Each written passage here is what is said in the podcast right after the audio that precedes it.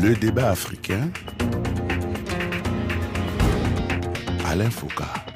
Lorsque l'on regarde le profil de tous ces jeunes, tous ces excités qui grossissent les rangs des terroristes, qui commettent les crimes les plus abominables sur les populations du Sahel aux côtés d'obscurantistes islamistes d'Al-Qaïda et de Daesh, ils ont une chose en commun, celle de n'être jamais allés à l'école, ou tout au plus celle d'y avoir été, mais de façon très insuffisante.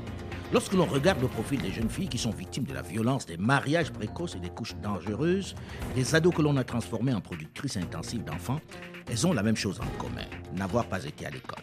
C'est clair, l'éducation est le moyen le plus sûr pour sauver l'Afrique, notamment le Sahel, des violences, de la pauvreté et de la forte natalité qui obèrent son développement. Mais comment dans le même temps développer l'éducation, en faire une priorité comme l'a affiché le président Mohamed Bazoum du Niger dans un pays où les écoles font aussi régulièrement l'objet d'attaques terroristes?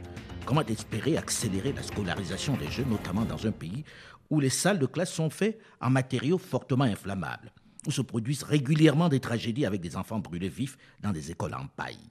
Comment accélérer la scolarisation des femmes dans un pays où l'objectif pour la jeune fille, l'aboutissement, c'est le mariage? Quelles sont les chances du président Mohamed Bazoum, enseignant de formation, qui en avait une priorité de réussir ce pari de scolarisation au Niger?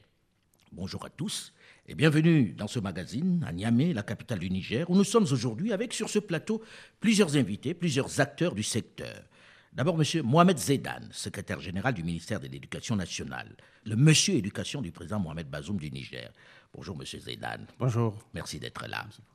Notre second invité est une femme, second invité de ce plateau, Hadiza Dia, spécialiste éducation à l'ONG Educo, ONG espagnole. Bonjour, Madame Hadiza Dia. Bonjour, M. Foucault. Merci d'être là. Notre troisième invité est M. Issoufou Arzika Nanaïje, secrétaire général du syndicat national des enseignants du Niger, l'ASNEN. Bonjour, Monsieur Issoufou Arzika. Bonjour, Monsieur Alain. Merci. Quatrième invité de ce plateau de Niamey, Shérif Issoufou, premier secrétaire général adjoint du syndicat national des agents de la formation et de l'éducation du Niger, la SINAFEN. Bonjour, Monsieur Shérif Issoufou. Bonjour, Monsieur Alain. Alors, lorsqu'on vient au Niger, on se dit, on va parler d'éducation. La première chose est de se tourner vers le monsieur éducation du président Mohamed Bazoum. Aujourd'hui, est-ce que votre plan est en route parce que dans ce pays, il y a une urgence pour la scolarisation? Donc déjà, quel est le taux de scolarisation dans ce pays? Bien, merci de nous donner cette opportunité-là. Il est vrai qu'au Niger, tout est urgent. L'éducation est urgente parce que toutes les urgences ne peuvent pas se régler sans l'éducation. Et c'est ça la réalité. Et c'est pourquoi le président Bazoum en a fait sa priorité. Dans un contexte extrêmement difficile, le taux de scolarisation du Niger au niveau primaire est loin d'atteindre la scolarisation primaire universelle. Donc, il est moins de 90%, il est à 70%. C'est un grand défi pour 70% global, parce que oh, c'est quand même un chiffre, on a l'impression que c'est beaucoup moins que ça dans la réalité, non? C'est beaucoup moins selon les cycles. Selon que vous êtes au secondaire, bien sûr, le taux baisse au supérieur encore, il baisse. À l'enseignement professionnel technique, il baisse. Au primaire, on a un taux d'accès qui est acceptable. Mais encore, je dis, on n'a pas atteint le seuil de la scolarisation primaire universelle. Il reste un défi. Alors, vous avez bien dit que la priorité pour euh, le président Bazoum, c'est l'éducation.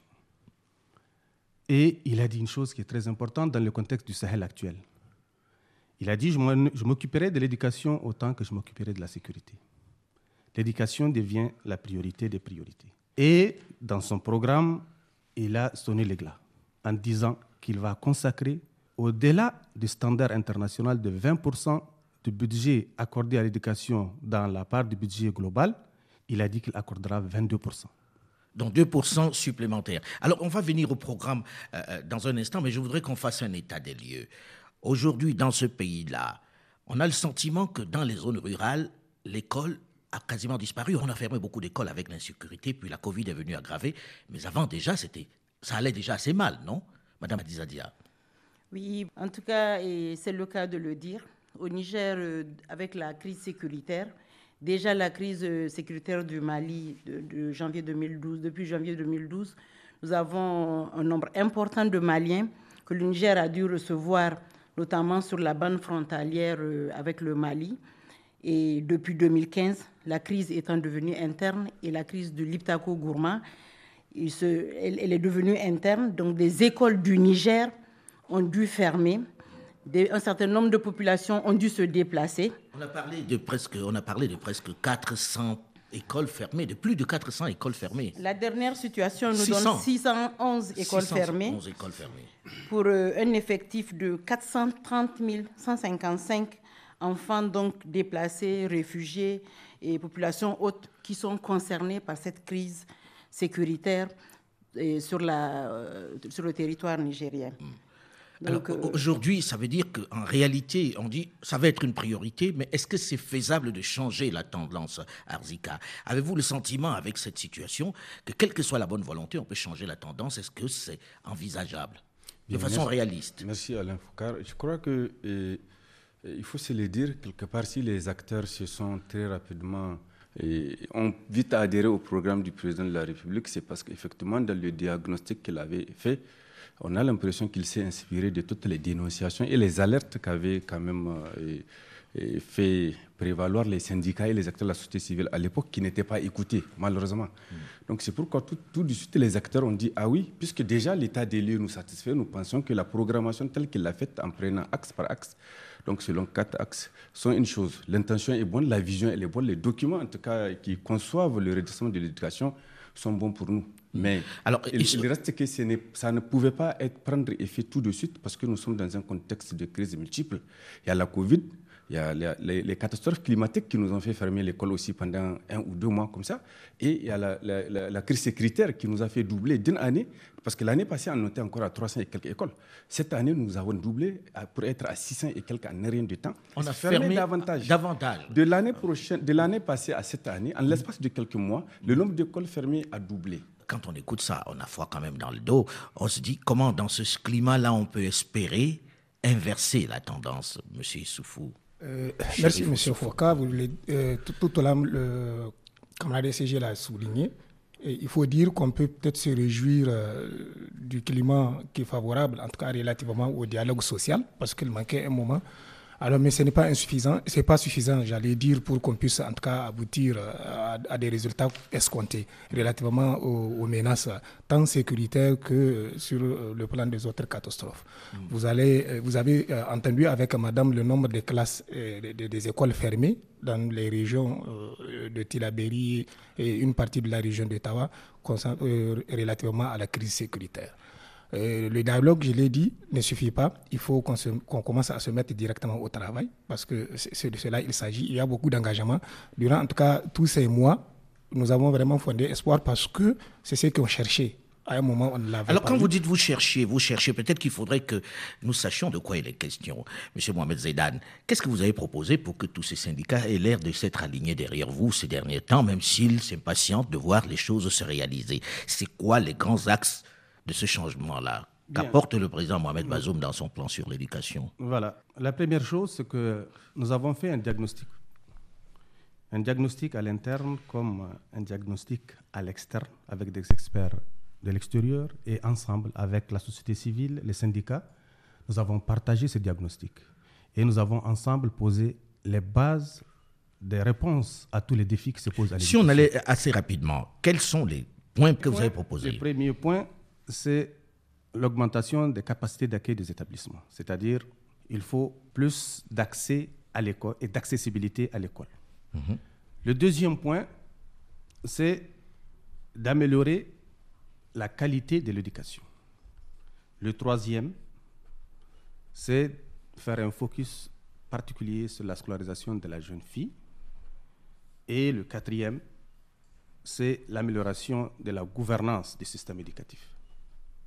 Voilà les quatre axes qui ont été déclinés dans la DPG du Premier ministre. La DPG étant le, programme du, président. du président de la République. Voilà.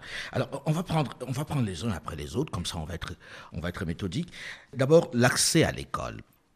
Comment vous allez améliorer l'accès à l'école dans ce système, dans cette situation sécuritaire qui est désastreuse? Comment vous allez faire pour que les jeunes aillent à l'école lorsqu'on voit des barbares arriver et brûler des écoles, etc. Ou encore des barbares empêcher que l'on aille à l'école aux enfants. Comment vous allez faire ça Par quel miracle? Monsieur Foucault, c'est une situation qui est aléatoire. C'est-à-dire que c'est une situation que nous espérons dépasser.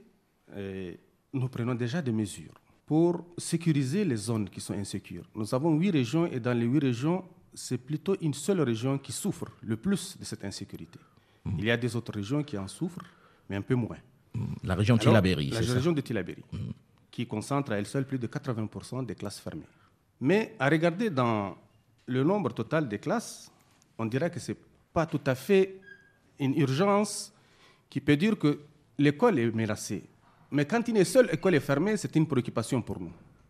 Au Niger, nous avons 616 écoles fermées à la dernière situation. Mais c'est beaucoup déjà. C'est énorme. Mais nous voulons. Comment vous faites pour que ces enfants de. On va dire, vous dites, OK, ça c'est la région de Tilaberi qui représente 80%.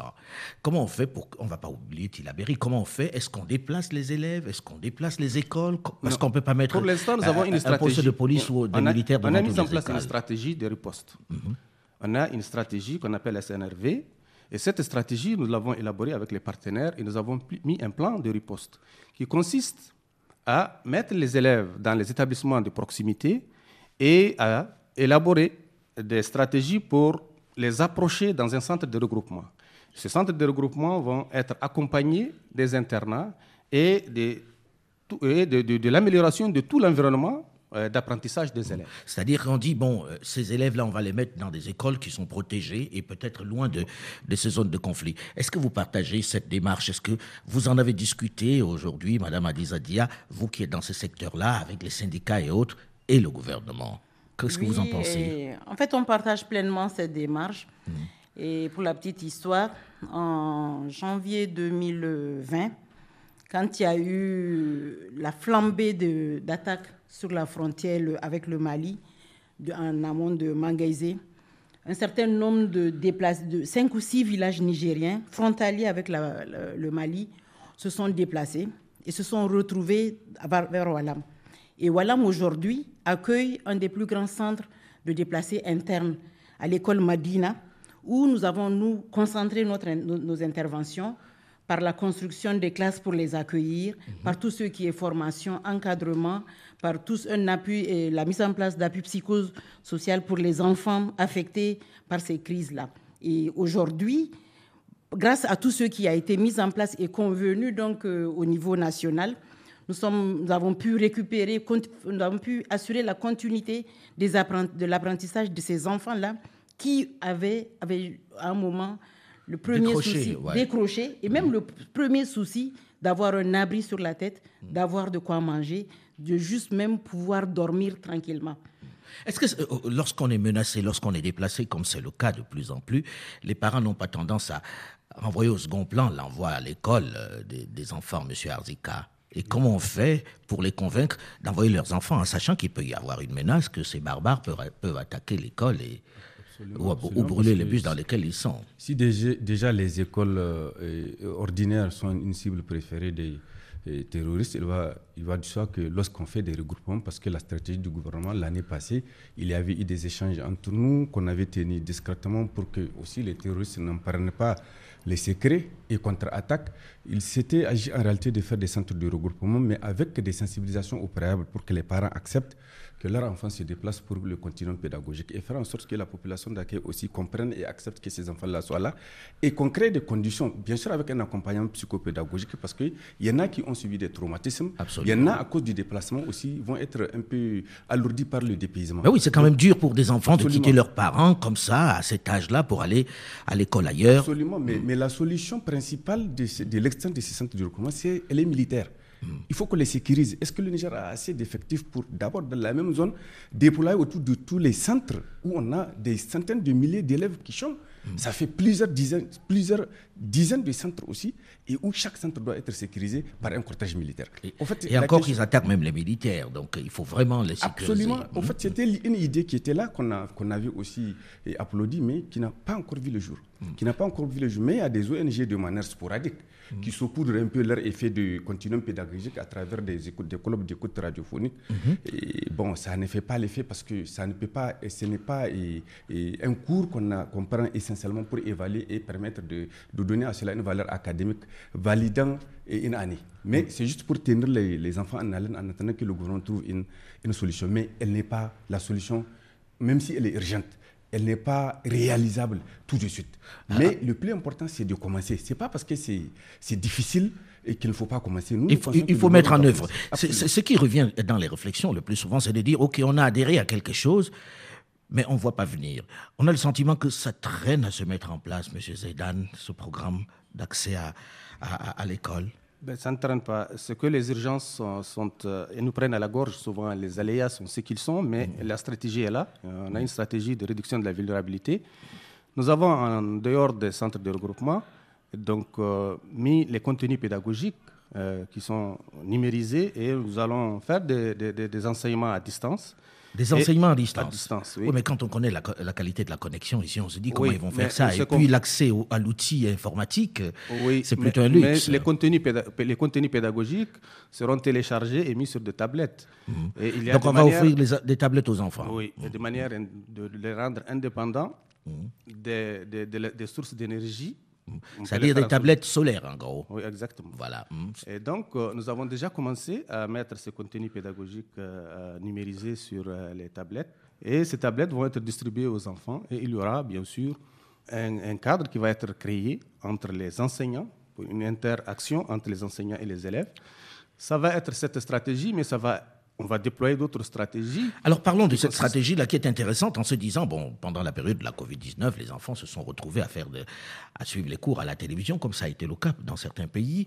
Est-ce que vous croyez, vous, M. Cherifou Soufou, à cette idée de l'enseignement à distance Est-ce que c'est praticable? C'est vraiment une, très bonne idée qu'on avait accueillie au départ, mais elle a très vite montré ses limites, hmm. compte tenu euh, des, problèmes que nous constatons, que nous connaissons très bien, le problème d'énergie, en tout cas la disponibilité de l'énergie, de, connexion Internet, hmm. un peu partout dans, euh, sur l'étendue du territoire euh, du Niger. Hmm. Vous savez que ce n'est pas toute zone hein, qu'on peut... Le plus souvent... Même, même à Niamey, on a du mal avec la connexion. Voilà, avec la connexion Internet et l'énergie aussi, l'électricité il faut le dire, on utilisait les panneaux solaires qui très facilement ont montré aussi leurs limites. Alors, quelle, quelle, réponse à ça Puisque c'est un fait, M. Zaidan, qu'on a du mal avec la connexion. Quand vous pensez à la solution en ligne, est-ce que ça va aller avec le développement d'Internet, de, hein, de la connexion dans le pays, et avec, avec un meilleur maillage pour que les jeunes qui sont dans les campagnes puissent avoir accès à cet outil et avoir aussi la connexion et l'énergie. Hein. Pour euh, cet outil-là, nous ne voulons pas faire de la rupture d'égalité en disant que le monde rural n'a pas accès à la connectivité, n'a pas accès à l'énergie, non. Euh, mais il y a un gros travail avant qu'il puisse avoir accès à, faire. Il y a un travail à faire, sûrement. Il y a un travail à faire. Mm. Mais nous avons également euh, monté des, stratégies de nature à ce que les enfants aient un programme plus allégé. Mm. Le programme est concentré et puis, nous avons réaménagé les heures de cours pour que ce cours concentré puisse s'adapter à la situation. Au lieu de faire neuf mois, les enfants peuvent, en six mois, avoir leur cours dans les conditions normales, avec un encadrement qui leur permet d'être au niveau de, leur, euh, de, l'apprentissage. Alors, les enseignants, vous qui êtes les enseignants, c'est faisable ça euh, L'école à vitesse rapide? Nous avons même proposé au gouvernement d'aller à un programme de cinq mois. Parce que de toutes les ah façons, même en temps dit normaux, nous n'avons jamais pu faire 8 à 9 mois d'année scolaire. Mm. Moi, je voudrais dire ceci, des ONG, des coalitions comme ASSO et PT sont en train de faire des efforts. Mm. Je viens de Telabéry, j'ai atterri directement ici au niveau du studio. Je viens de Telabéry où on a, on a validé un, un document de 20 leçons qu'on va mettre sur voie pour que les enfants avec lesquels on va faire des focus, des clubs euh, d'écoute radiophonique avec des moniteurs, puissent quand même continuer à apprendre. on a pu déjà faire 20 leçons, 20 fiches de leçons. Et je crois que je vous demande d'approcher à EPT et je ne sais pas si c'est l'UNICEF ou l'UNESCO qui a fait aussi la même chose. Mhm. En tout cas, les ONG sont en train de faire un effort. Peut-être C'est-à-dire qu'on leur, on leur donne des cours, sur, des cours audio qu'ils peuvent écouter à la maison, sans quitter la maison. Avec chargeables, solaires, chargeables, avec mhm. des, des cartes On en parle dans la seconde partie du débat africain parce que c'est intéressant. On est là pour avoir des solutions en réalité. On se retrouve juste après une nouvelle édition du journal sur Radio France Internationale pour la seconde partie du débat africain. Restez à l'écoute et à très vite.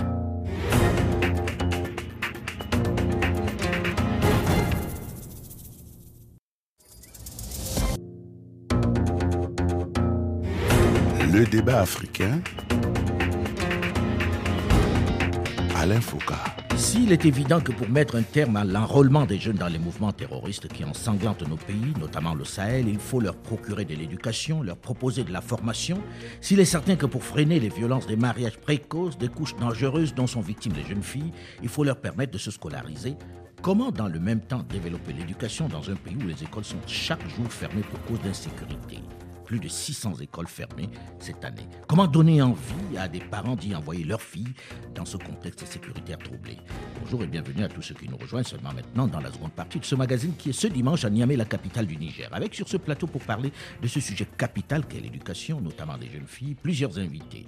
D'abord M. Mohamed Zedan, secrétaire général du ministère de l'Éducation nationale, le monsieur éducation du président Mohamed Bazoum du Niger. Second invité de ce plateau, Hadiza Dia, spécialiste éducation à l'ONG Educo, ONG espagnole. Notre troisième invité est M. Issoufou Arzika Nanaïge, secrétaire général du syndicat national des enseignants du Niger, le SNEN. Quatrième invité de ce plateau, de Niamey, Chérif Issoufou, le premier secrétaire général adjoint du syndicat national des agents de la formation et de l'éducation nationale du Niger, la SINASEP. Voilà pour notre plateau. Alors, nous avons terminé la première partie de ce magazine en évoquant les solutions à adopter. On a vu le plan du président Mohamed Bazoum qui avait quatre axes, l'accès à l'école, la qualité de l'éducation, la formation ou la scolarisation de la jeune fille et la gouvernance du système éducatif. Nous avons un peu parlé de la l'accès à l'école, la difficulté d'envoyer les enfants à l'école dans cette période sécuritaire. L'autre aspect, c'est la qualité de l'éducation. Et là, j'ai envie de me tourner vers les enseignants, vers les enseignants pour leur dire, Aujourd'hui, est-ce que dans cette situation où on dit les enfants ne peuvent pas aller à l'école sur la durée, sur les neuf mois, et ne peuvent pas aller dans des conditions sécuritaires, est-ce qu'on peut avoir une bonne qualité de l'éducation? Monsieur Arzika déjà, déjà, la qualité souffre, et moi, jusqu'à un certain moment, je me disais que compte tenu de la négligence politique qui a prévalu, qui a pesé sur le système éducatif, c'est vrai que dans tous les textes, on dit qu'elle est une priorité, et de, tout temps on a dit qu'elle est une priorité, mais dans les faits, en tout cas, le corps enseignant ne l'a pas tellement senti. Mm. Et j'ai été tenté de dire que, bon, apparemment au Niger, dans le secteur de l'éducation, les, choses, les seules choses qui progressent sans problème, ce sont les problèmes. Mm. Aujourd'hui, nous sommes arrivés à un moment où tout est devenu urgence, tout, absolument tout. Mm. L'enseignant, l'élève, le contenu, l'accueil, la gouvernance, le pilotage, la trace, tout est devenu absolument urgence. Et nous avons pas mal de stratégies et de programmes. Mais on en est où à l'heure actuelle? Nous pensons une chose c'est vrai, sans laisser les autres priorités, il faut s'occuper aussi du moteur de cette éducation. Rien qu'à Tilabiri, compte tenu des 600 écoles fermées, on a plus d'un millier d'enseignants qui sont concernés. Mm. Comment est-ce qu'ils sont utilisés? Comment ils sont redéployés? Certains ont été assassinés, paix à leurs âmes. Beaucoup ont été estropiés, d'autres complètement terrorisés.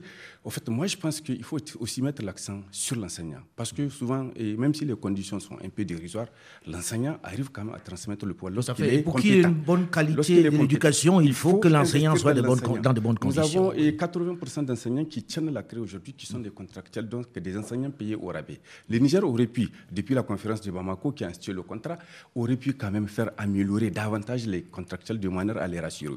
Aujourd'hui, 80% des enseignants contractuels, vous leur offrez un autre boulot. Excusez-moi du terme, plus rémunérateurs, ils vont partir. Hmm. Ce qui veut dire qu'ils ne sont pas fidélisés. C'est une question de vocation. Oui, absolument. C'est vrai. Ils, vont, ils ont la vocation, mais la misère peut détruire la vocation. C'est cela.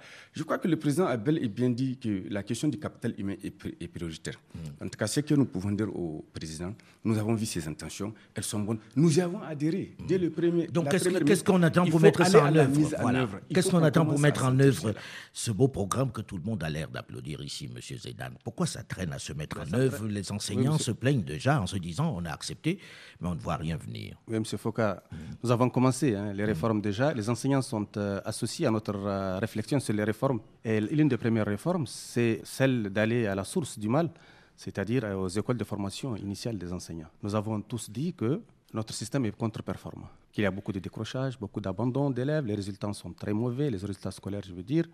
Et donc, le levier le plus important reste encore celui des enseignants. Il faut le professionnaliser. Nous avons un corps d'enseignants qui a plus de 70% qui est contractuel donc il n'a pas de perspective de carrière. Mhm. Le président de la République a dit de donner à l'enseignant une perspective de carrière. Donc il est une vocation. On ne vient pas à l'enseignement par hasard. Et donc, il faut lui donner les outils nécessaires pour qu'il soit un enseignant professionnel, donc à l'école normale de formation initiale.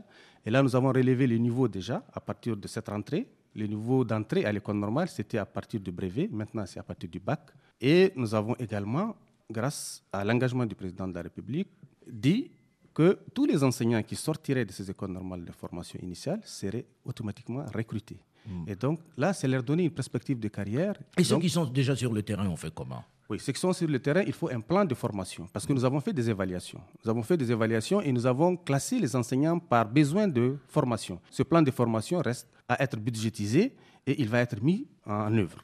Et donc nous sommes à ce niveau-là. Euh, je, vois euh, shérif, euh, ah oui, parce que qui brûle d'impatience, qui trépigne. Allez-y, monsieur shérif. Oui, justement, je voudrais dire qu'on ne peut pas parler de qualité de l'éducation quand l'acteur principal du système éducatif, qui est l'enseignant, vit dans une précarité remarquable. Je voudrais parler là de la précarisation du métier, même de l'enseignant lui-même. Vous savez, ce n'est pas la formation qui, seulement qui compte, enfin. Il faut reconnaître que la lourdeur de, la tâche qui est demandée à l'enseignant nécessite en tout cas un minimum pour que les conditions de vie d'abord et de travail puissent être réunies. Parce que vous savez. Dans le traitement de l'enseignant. De l'enseignant. Son salaire. il faut qu'il vive à peu près, au moins, au moins décemment. Ce qui est vrai, M. Zaidan, quand on regarde, la plupart, en tout cas ceux de ma génération, l'instituteur, c'était quelqu'un qui était très respecté et on avait envie de ressembler à lui. Alors on a l'impression aujourd'hui que les enfants ont envie de ressembler à tout le monde sauf au maître. Comment vous voulez qu'ils puissent leur apprendre quoi que ce soit? L'autorité de l'enseignant aujourd'hui n'est pas celle d'antan. Et nous avons pour cela fait une étude pour savoir quelle est la demande sociale du Nigérien. Et dans cette demande sociale, dans la perception de l'école aujourd'hui, les Nigériens pensent que effectivement l'enseignant a perdu de l'autorité. Tout à fait. Et donc il n'est pas la référence. Comment lui redonner ce pouvoir-là qu'il avait sur les enfants? Quand le maître parlait, on avait les yeux qui brillaient parce qu'il il représentait le savoir, il représentait la réussite. Madame Dia, comment vous pensez qu'on puisse redonner ça aux enseignants aujourd'hui? Qu'est-ce qu'il faut faire? Qu'est-ce que les pouvoirs publics doivent faire pour redonner son poids à l'enseignant? Moi, je pense que par rapport à cette question, il y a deux niveaux d'action. Le premier niveau qui concerne la question de la formation continue. M. Zaidan tout à l'heure a parlé de la formation initiale, mais le Niger a mis en place euh, les mini-CAPED, qui sont des regroupements d'enseignants mensuels où on permet donc à l'enseignant de continuer à se former pour s'adapter euh, aux difficultés et au contexte. Mais il y a le deuxième niveau d'intégration communautaire, qui est une euh, approche incontournable. Aujourd'hui, l'enseignant ne peut plus continuer à rester complètement coupé de son milieu. C'est par cette intégration-là que toutes ces actions et ces démarches peuvent être acceptées.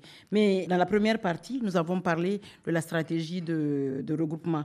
Je voudrais juste euh, à ce niveau signaler qu'en attendant ce regroupement-là, le contexte est là et les intervenants doivent s'adapter au contexte. Le contexte actuel, c'est qu'on se retrouve d'une part avec des communautés hautes qui reçoivent un surplus d'enfants, où des classes ont des effectifs pléthoriques, où les, enseignants n'arrivent pas à s'en sortir mmh. avec tout ce qu'ils ont comme effectif. Et de l'autre côté, des zones inaccessibles où les enseignants ont fui, mmh. mais où des communautés sont restées avec des enfants dont le droit à l'éducation a été rompu.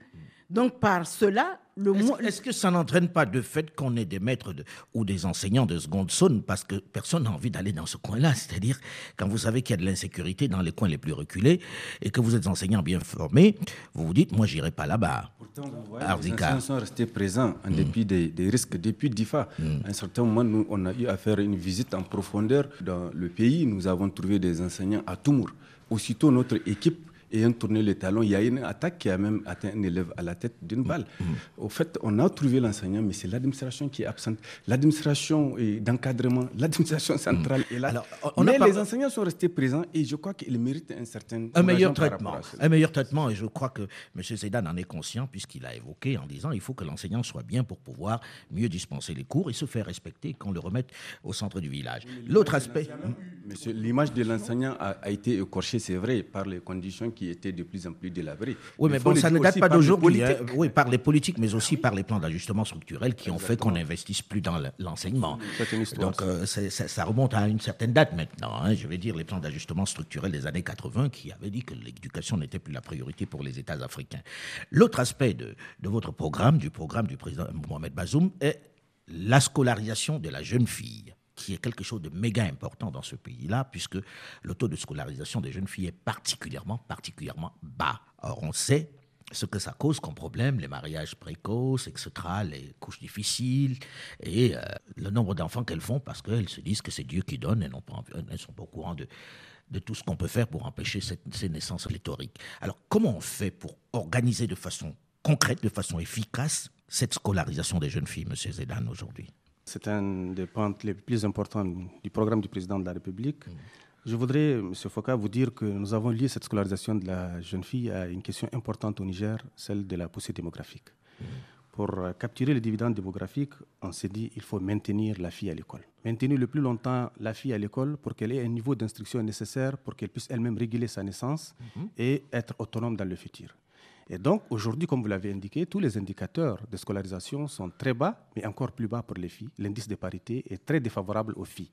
Et la stratégie du président de la République, c'est de créer les conditions pour que on approche les écoles de leur lieu d'habitation parce qu'actuellement, dans les zones rurales, les filles parcourent 10 à 15 km pour aller dans un centre au niveau secondaire. On ne peut pas les laisser partir aussi loin de la maison, exactement. dans une Donc il faut créer les conditions pour qu'elles restent à l'école. Il faut faire les internats pour les filles.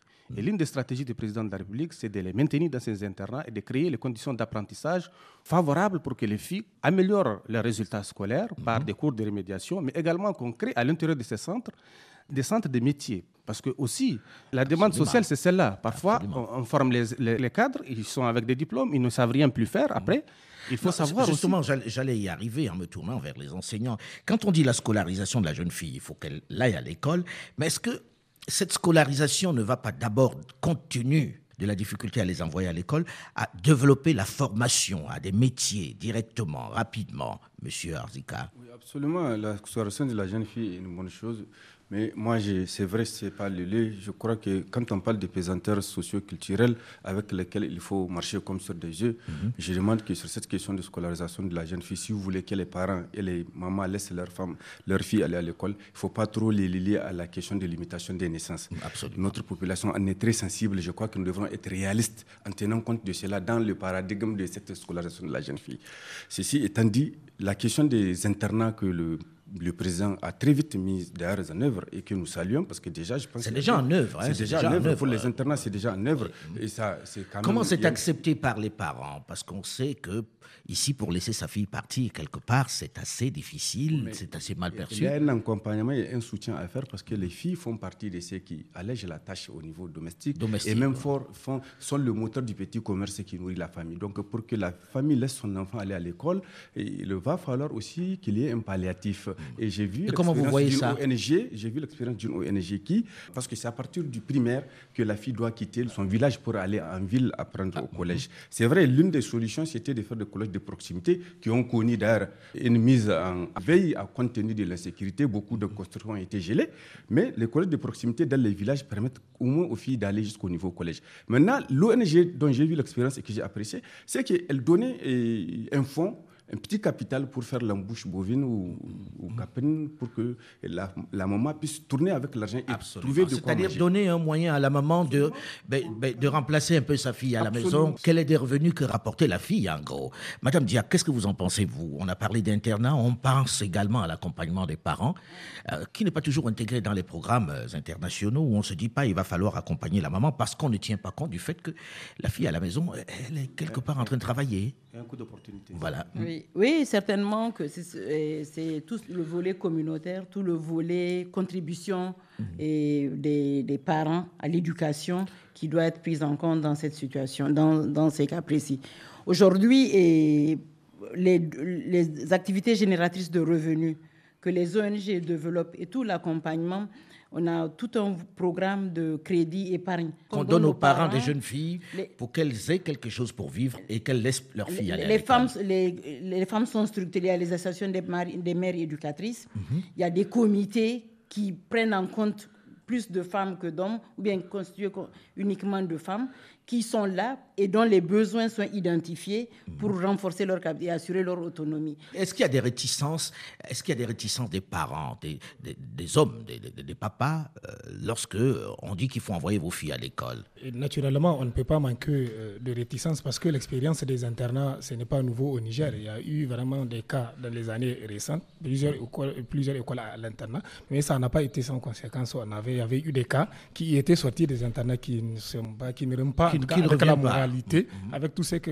oui, parce que ça fait peur pour certains. Il faut leur expliquer comment ça fonctionne l'internat. Voilà. Ce qui fait qu'il est très bien d'aller à l'internat, mais quand même, il faut avoir des mécanismes de surveillance. Mhm. En tout cas adéquat, parce qu'avec maintenant l'avenir de l'Internet et l'accès aux réseaux sociaux et tout ce qui s'ensuit, on risque de ne pas avoir en tout cas des élèves bien formés, mais de faire sortir autre oui, mais dans le même temps, je pense que on- on- ceux qui organisent en ont conscience, M. Zédan. Nous avons, nous avons mis des conditions, on a des, des indicateurs sur la base desquels on crée les internats. D'abord, il faut un lieu sé- de sécurisant. On ne met pas les internats sur les zones euh, de- d'insécurité et sur les frontières où se passent des choses que vous connaissez. Et donc, euh, le premier élément, c'est la, sécurité, c'est garantir la sécurité. Ensuite, créer les conditions pour que, bien sûr, on- au Niger, on a une approche euh, communautaire qui est très, très, très poussée. Les chefs religieux et, et les notables traditionnels sont associés à cette démarche-là. Absolument. Et donc, c'est important. C'est important, c'est très important parce qu'on sait le poids de- du chef religieux dans le village, qui s'il adhère, il peut aider. Même à- dans les choix des surveillantes, dans les choix de ceux qui accompagnent l'internat, eh, les associations de mères éducatrices sont associées et donc il y a un mécanisme qui rassure les parents et qui fait que aujourd'hui les parents sont, même pour le coût d'opportunité, ils estiment que la fille qui est à l'internat, elle est prise en charge, elle est prise en charge et donc... euh, Elle coûte moins cher, elle, coûte finalement moins cher à la famille et puis qu'on a remplacé par Voilà. une activité Voilà. génératrice de revenus. revenus. Alors l'autre aspect, euh, le temps tourne vite, j'aurais... Oui, Madame Dia. On a remarqué, en tout cas, surtout en milieu urbain ou bien semi-urbain, une grande évolution. Aujourd'hui, on dit souvent que dans les cérémonies, on connaît tout de suite la mère du garçon et la- on, on les distingue, on distingue la mère du garçon et la mère de la fille. Comment la mère de la fille, c'est celle qui est toujours bien habillée, qui est toujours bien présentée et tout. Alors que celui qui n'a eu que des garçons ou celle qui n'a eu que des garçons se distingue tout de suite en public. Pourquoi Donc de plus en plus, Parce que les garçons sont plus mauvais, c'est ça? En tout cas, c'est pas les premiers,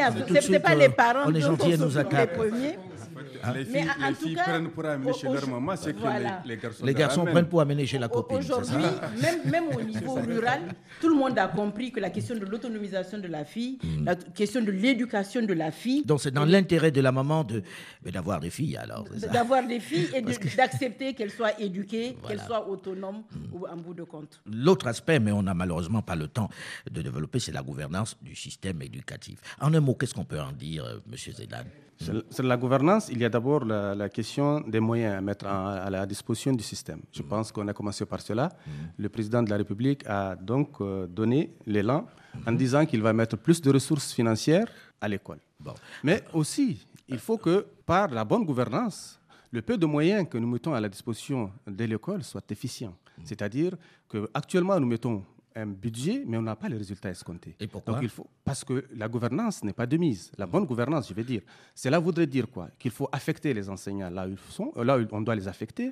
Il faut, De faire, il façon faut respecter efficace. la carte scolaire, parce que là, c'est aussi c'est un, c'est un élément extrêmement important. La carte scolaire elle n'est pas respectée. On ne crée pas les écoles en adéquation entre l'offre et la demande éducative, mais on crée les, les écoles sur la demande des hommes influents. Ouais.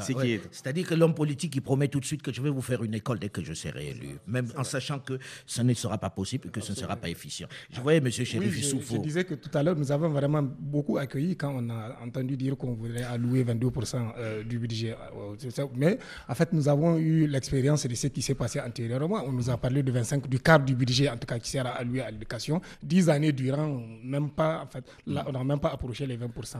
Ce qui fait que vraiment nous interpellons Vous, les vous restez pour que ça- sceptique. Vraiment, on ne peut pas. Vous restez sceptique. on Monsieur Zédan, vous avez bien compris hein, qu'ils de- attendent de voir ça se réaliser vraiment. C'est-à-dire que ce ne soit pas une promesse euh, d'homme politique, que vous allez vraiment mettre les 22%, au moins dans un premier temps, pour l'éducation. En tout cas, le président de la République il veille et la programmation est en train d'avancer. Et chaque année, on va, on va aller, on va tendre vers le 22%. Cette année, on n'est pas à 22%, ça c'est clair. Il faudrait monter vite parce que quand on regarde à quel rythme les islamistes engagent les jeunes, ça devient une urgence. Et ces jeunes-là, il faut qu'on leur donne l'éducation et qu'ils retrouvent le chemin de l'emploi. Merci à vous. Malheureusement, on arrive au, au terme de cette émission. Le temps tourne vite. On reviendra vers vous pour cette question de l'éducation. Même les spécialistes reviendront ici parce que c'est au cœur du sujet ici dans le Sahel. Le débat africain s'est terminé pour aujourd'hui. Merci monsieur, merci mesdames. Richard Frifono, Olivier Raoul et Alain Foucault, nous vous donnons rendez-vous la semaine prochaine, même heure, même fréquence, pour un autre débat africain. Dans un instant, une nouvelle édition du journal sur Radio France Internationale. Restez à l'écoute et à très vite.